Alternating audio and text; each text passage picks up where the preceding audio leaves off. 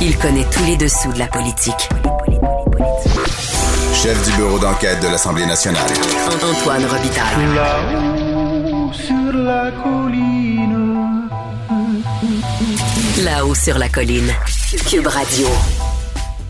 Bon mercredi à tous. Aujourd'hui à l'émission, en abandonnant leur promesse formelle de modifier le mode de scrutin et d'adopter la proportionnelle mixte, François Legault et les élus caquistes ont-ils violé le code d'éthique de l'Assemblée nationale?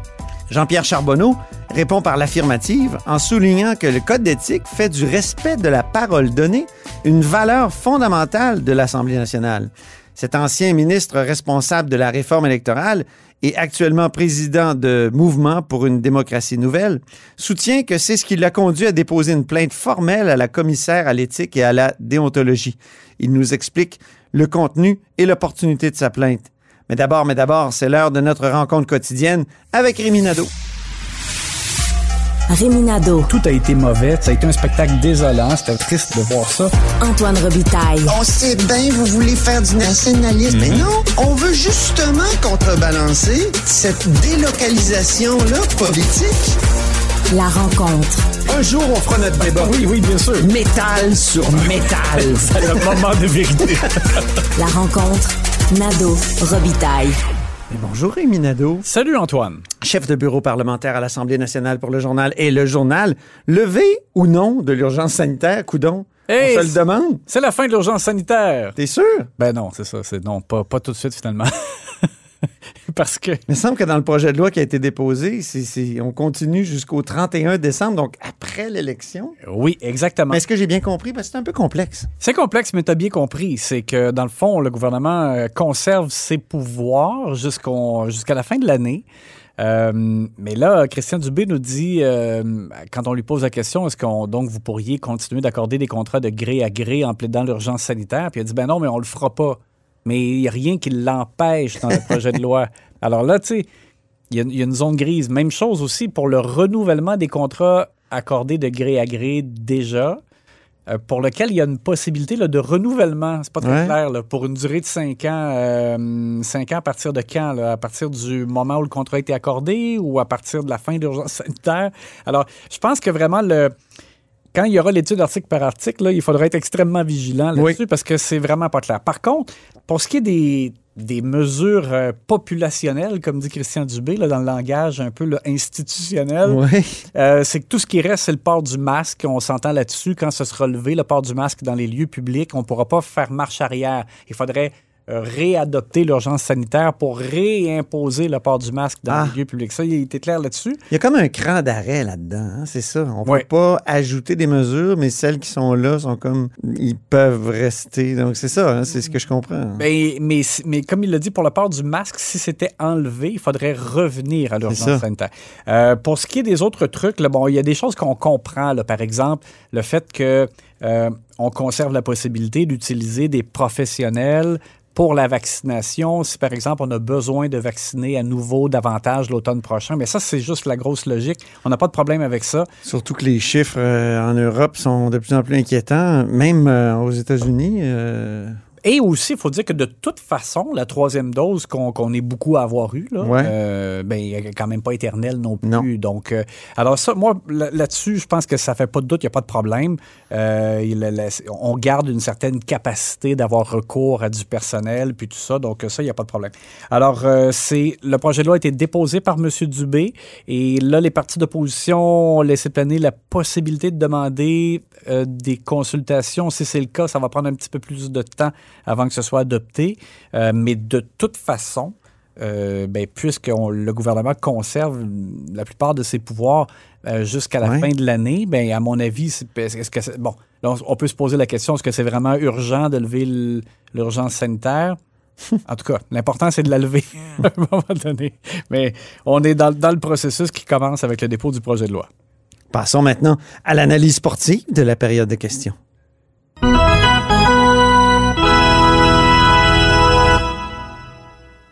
Encore une période de questions euh, passionnante, hein?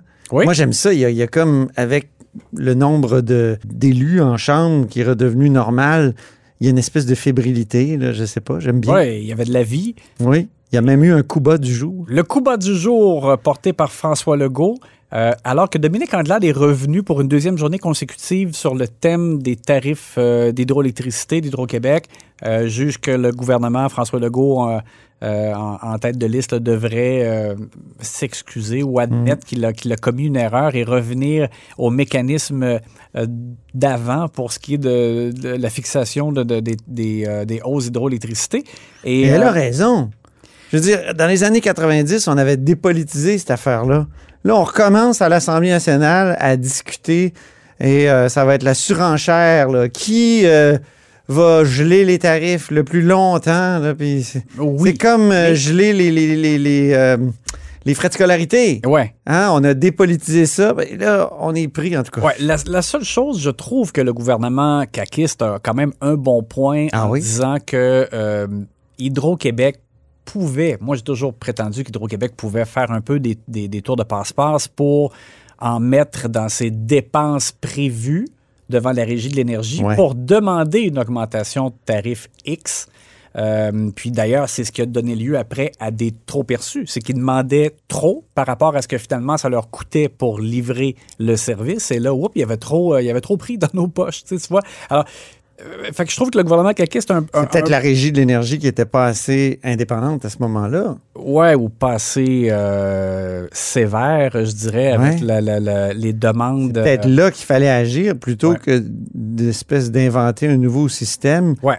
Ben, ça qui nous pu- fait remonter dans le temps, là où des gouvernements promettent le gel, les oppositions promettent le gel. C'est ça. Ça aurait pu fonctionner si, évidemment, il n'y avait pas eu euh, là, la pandémie. La situation euh, a vraiment donné tout faux au gouvernement. Euh, à ce moment-là, il ne pouvait pas le prévoir, mais quand même, il en demeure pas moins que le résultat est Ben, on même, peut prévoir qu'il y a des crises dans le monde. là. Oui, oui, Il y en a une en 2008. euh, Oui, pas besoin de pandémie là, pour euh, sûr. bouleverser. Puis Carlos Letao l'avait dit, Oui, oui, exactement. Ça, ça c'est vrai que. l'ancien ministre des Finances. Il euh, faut prévoir qu'il y a des situations exceptionnelles. C'est ça l'affaire. Donc le coup bas. Alors, le coup bas, donc, pour revenir à ça, c'est que François Legault a dit, de toute façon, vous allez voir dans le budget, il va y avoir des mesures pour aider les Québécois à faire face à l'inflation.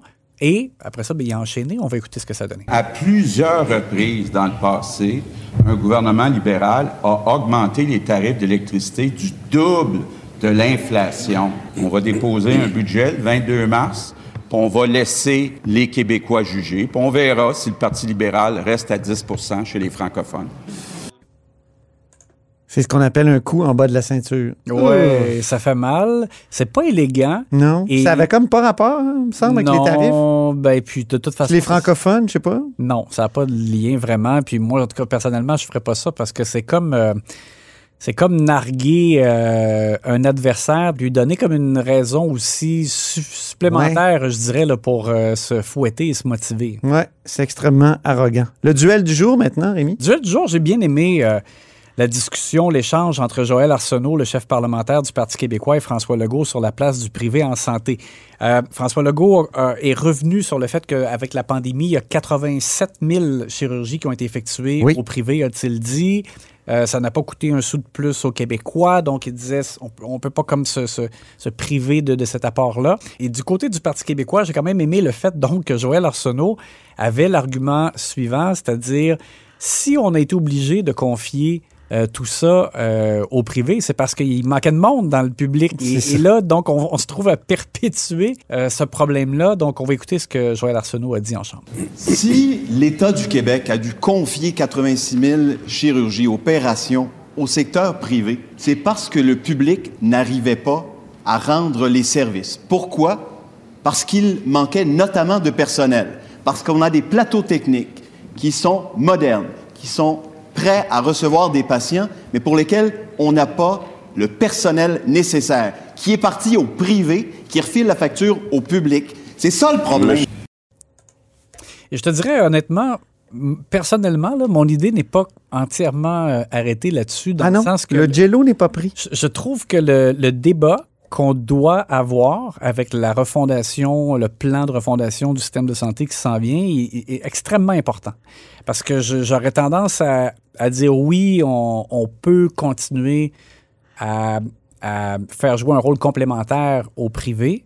rendu que on- ça demeure universel, euh, Mhm. bon, comme M. Dubé l'a dit. Mais par contre, euh, c'est vrai qu'on se trouve comme à, à- à poursuivre un engrenage duquel, après ça, on ne peut pas sortir. Parce qu'on l'a vu avec les, les agences de placement, les infirmières. Des infirmières, ben oui, c'est vrai. Alors là, on, on était à donner des primes très euh, importantes. Plantureuse. Oui, pour faire revenir. Grâce à l'urgence sanitaire. Oui, puis on disait, s'il vous plaît, revenez, revenez. Puis en même ça. temps, là, on, on lance comme un message contradictoire en disant, ben non, si vous êtes, euh, si vous préférez travailler dans une Et pourquoi lance-t-on ce message-là? À cause de la hausse du, euh, comment dire, de, de l'appui au Parti conservateur du Ben, Québec. euh, c'est ça, c'est possible que ça se joue là-dedans. Oui. Ben, je rappelle que j'avais écrit dans un texte récemment, quand euh, une chronique qui s'appelait Duhem change la donne, j'avais parlé à certains élus de la CAQ et un m'avait dit notamment la pandémie nous a forcés à gouverner davantage au centre gauche, mais on doit revenir un peu plus vers la droite et on, on voit des signaux dans ce sens-là depuis euh, quelques semaines. La conversion du jour maintenant, il y a quelqu'un qui a changé d'équipe? Oui, ben euh, Carlos Letao, je ne veux pas être méchant, euh, c'est que on, on a appris de notre côté que le gouvernement euh, planche, ben planche, évalue très sérieusement la possibilité de présenter en campagne électorale un plan avec une baisse d'impôts, euh, malgré le fait qu'on était en Déficit structurel de, de 6 6 milliards. Exact. Et Carlos Letao dit ce matin en point de presse, euh, en ce beau mercredi, que c'est pas une bonne idée. Lui il dit, je vois pas comment on peut euh, arriver à, à baisser les impôts à court terme. Il, il plaide justement parce qu'il faut maintenir les services publics de qualité. Puis on l'a vu pendant la pandémie à quel point c'est important. Dixit, le père de l'austérité. Mais c'est ça, c'est juste qu'effectivement, on peut pas ne pas avoir un certain sourire en se rappelant que c'est augmentation de, de dépenses là, tellement faméliques euh, qui avait fait en sorte que ça avait affecté les services publics au Québec. La vérificatrice générale avait fait un rapport même là-dessus. Euh, donc, c'était quand même, j'ai trouvé ça particulier Carlos Letao a son point, mais euh, j'ai trouvé que ça faisait un peu conversion pour ce qui est de, du maintien des services de, de qualité auxquels il ne faut pas s'attaquer. Qui sait, peut-être qu'à un moment donné, il répondra à l'appel de Marois Risky en début de mandat. Tu te souviens, en 2018, elle avait dit qu'il faudrait s'excuser Oui. pour l'austérité. Ouais. Hein? Ce serait une bonne question en entrevue. On va inviter M. Létard à venir en parler. Le fou rire du jour, on termine avec ça. Oui, pour terminer, Marguerite Blais qui est questionnée sur un sujet extrêmement sérieux des euh, CHSLD privés au Québec qui, ont, qui manquent de ressources cruellement et euh, qui demande donc qu'on en fasse la conversion plus rapidement vers le secteur public, justement. On sait que le gouvernement de la CAQ a ouvert la porte là-dessus, qu'il y a des projets pilotes. Et donc, il y a une question en chambre à ce sujet-là et on écoute la réponse de Marguerite Blais. Nous sommes en train de faire ce qu'aucun autre gouvernement ne fait par le passé. Ça fait 30 ans. Pourquoi le gouvernement libéral de l'époque n'a pas ouvert le couvercle? Pourquoi? Parce que... Pourquoi? principal. C'est vraiment drôle. Oui, alors... Parce qu'elle était au gouvernement. elle était au gouvernement libéral. Et euh, donc, on voyait des élus euh, dans l'opposition officielle qui se tapaient sur les cuisses là, et euh, qui ont trouvé ça très, très drôle. Euh, André Fortin, le leader, s'est levé même ensuite pour dire Hey, on pourrait compter le nombre d'années où c'est vous qui étiez là. Puis bon. Alors, euh, ça a été donc un, Pas assez de doigts sur les mains. voilà, un effet boomerang et le fou rire qui a été provoqué. Merci beaucoup, Rémi Nadeau. On se reparle demain. À demain!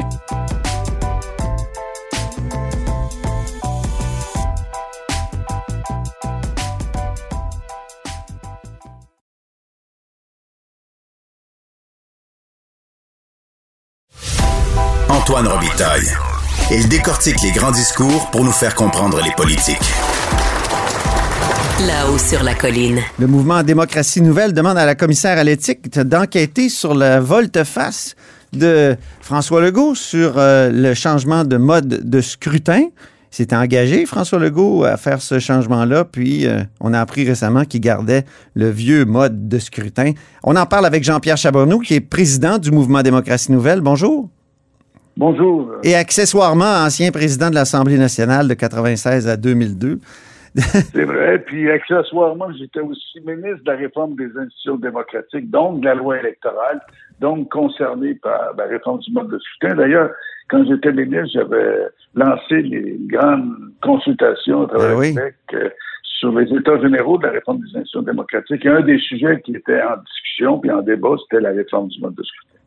Ça avait conclu d'ailleurs dans, dans le rapport euh, à, une, à une- à une recommandation de changer le mode de scrutin.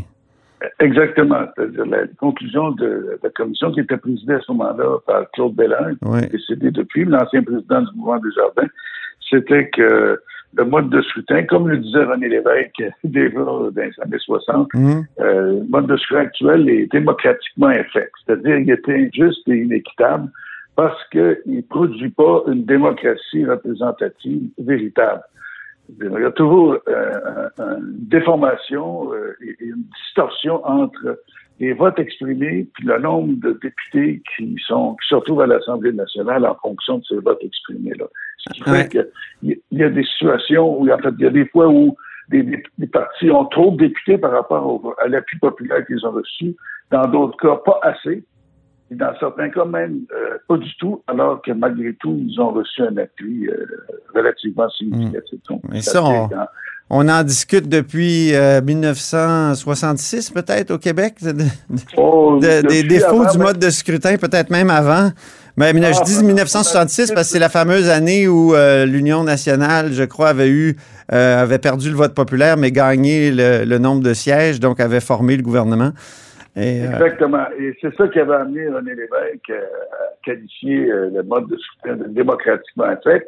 Et quand il a, il a formé le Parti québécois en 1968, euh, il a proposé, c'était dans le programme du Parti québécois et ça l'est encore euh, aujourd'hui, Mhm. il a proposé un mode de scrutin proportionnel, mais exactement celui qui, euh, en fait, le modèle est- qui était proposé par euh, le gouvernement euh, Legault, puis qui était aussi proposé par le, le Parti québécois, Québec solidaire, le Parti vert. ouais. Un modèle mixte compensatoire, semblable à ce qui existe en Écosse, euh, Donc- inspiré du modèle allemand. Donc là, ce qu'il y a de nouveau, c'est que vous demandez à Ariane Mignolet, commissaire à l'éthique et à la déontologie, d'enquêter sur euh, François Legault et cette volte-face quand même spectaculaire. Là. Euh, vous, vous, vous, vous pensez vraiment qu'elle va enquêter là-dessus en vertu de l'article 6, euh, d'après ce que je vois, Oui. du Code? C'est-à-dire que euh, il y a deux dimensions. Il y a l'éthique et la déontologie. La déontologie, en général, on a bien compris le code, puis on a été, euh, disons, conseillé par, entre autres, un avocat constitutionnaliste connu, là, Daniel Peu.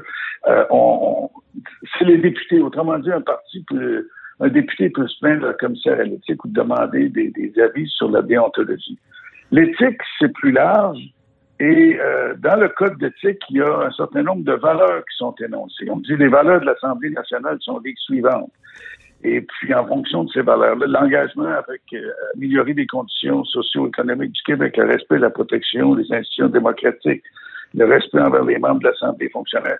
Puis la conduite euh, des députés doit être empreinte de droiture, de- d'honnêteté, de, sincérité, de justice, et par conséquent, les députés doivent faire preuve, Hmm. entre autres, de recherche de la vérité et de respect de la parole donnée.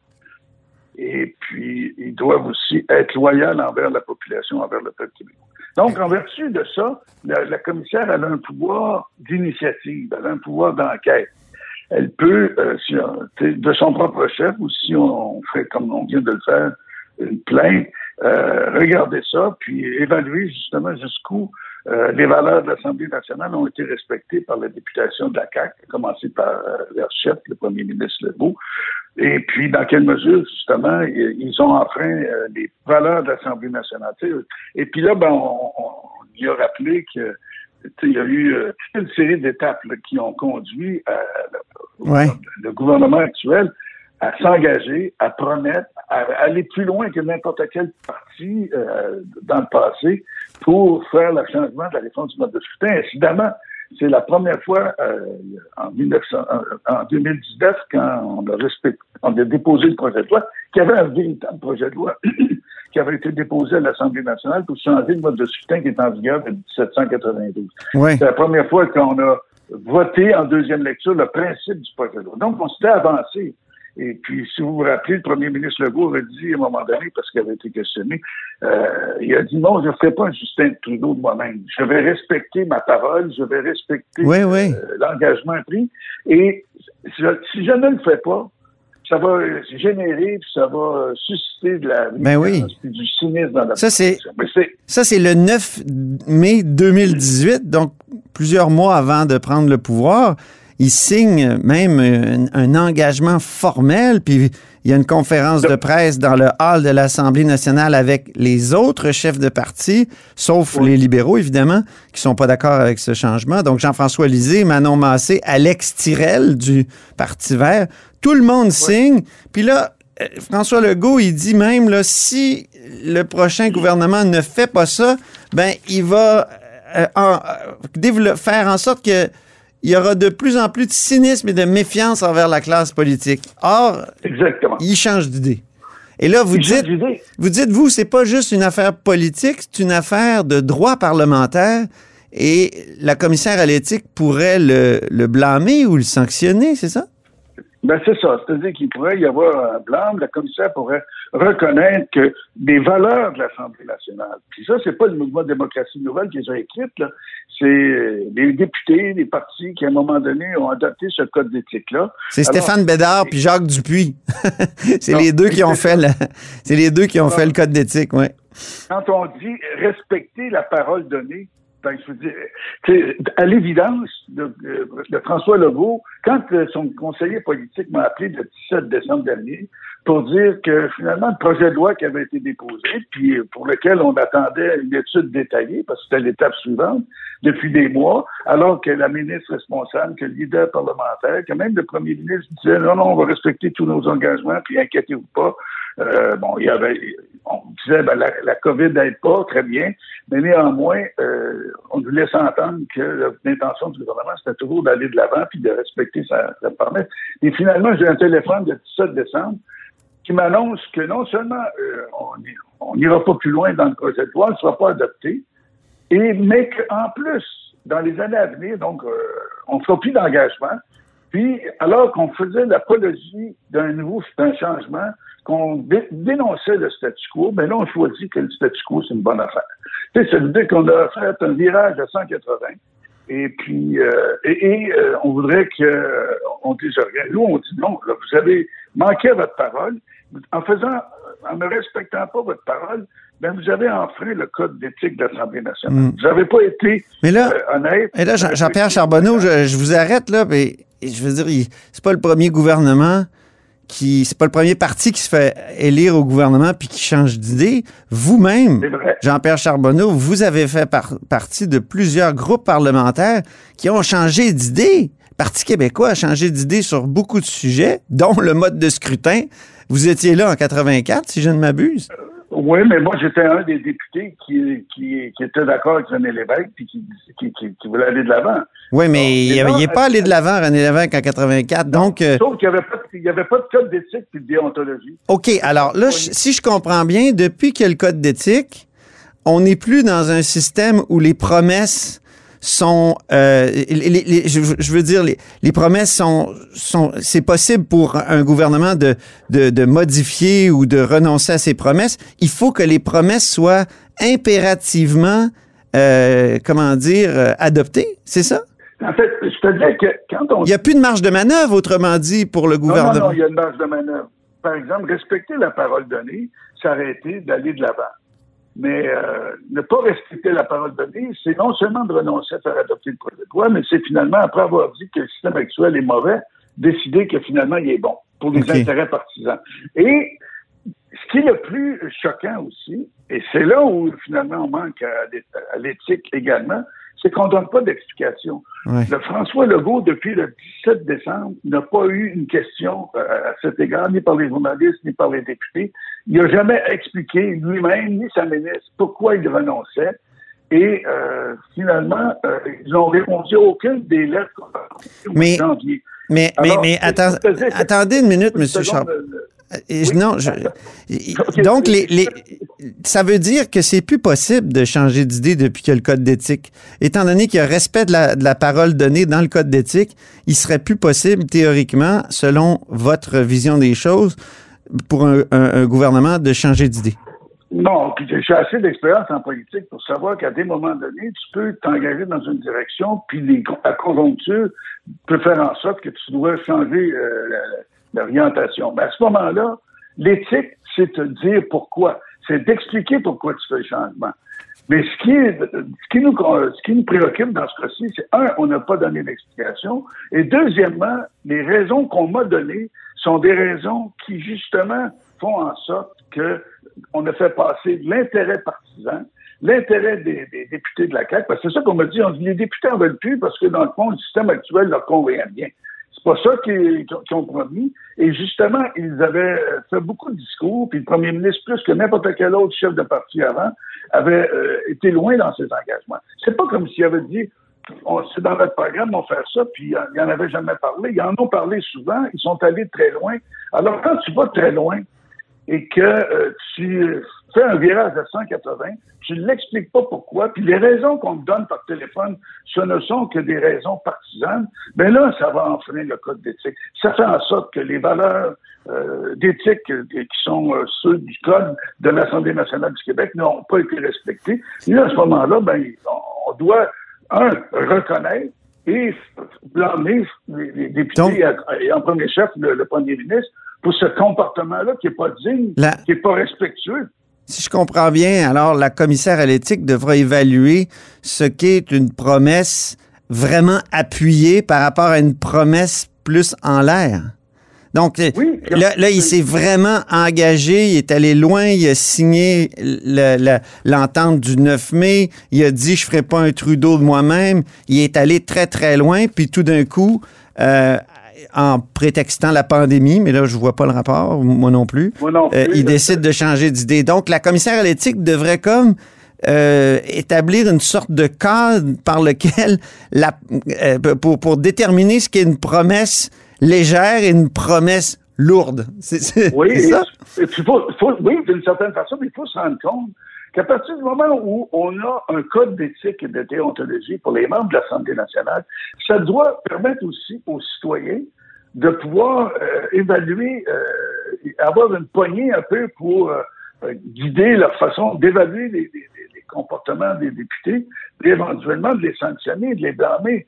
Encore une fois, je ne dis pas que j'ai été 25 ans député, j'ai été président de l'Assemblée des ministres, donc je sais très bien qu'à des moments donnés, il y, a une conjoncture qui peut faire en sorte que tu avais promis de faire telle chose, mais c'est plus possible.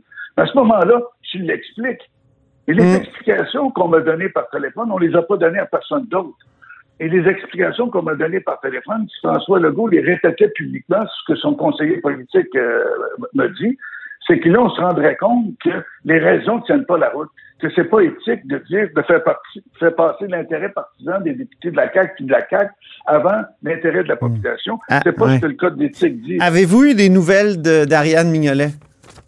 Ben, on a eu un accusé de réception comme quoi la, la, la commissaire a reçu notre euh, demande de, plainte et notre demande d'enquête. Et ben, on, attend. On espère.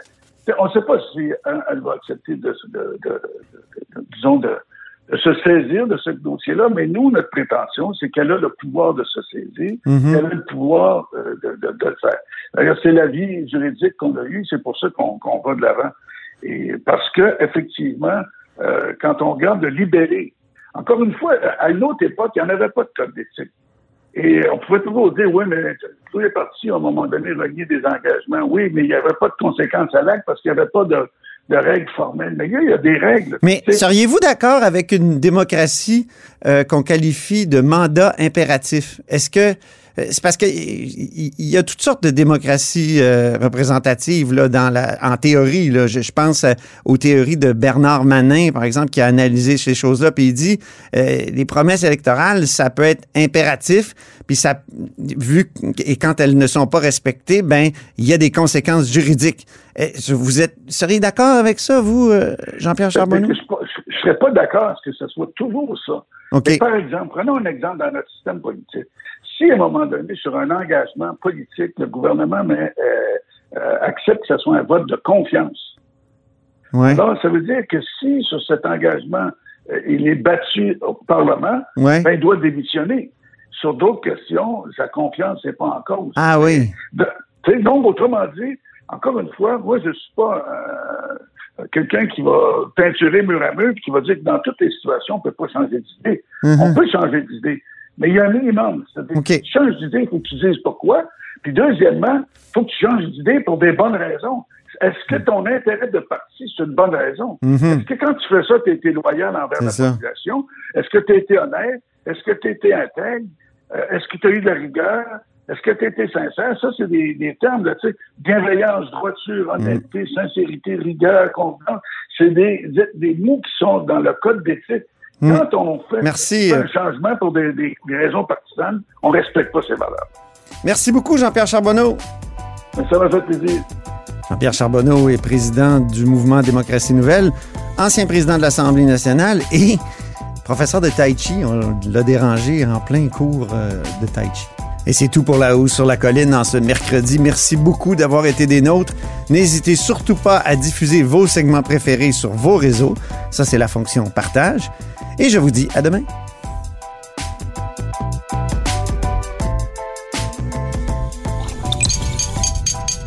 Cube Radio.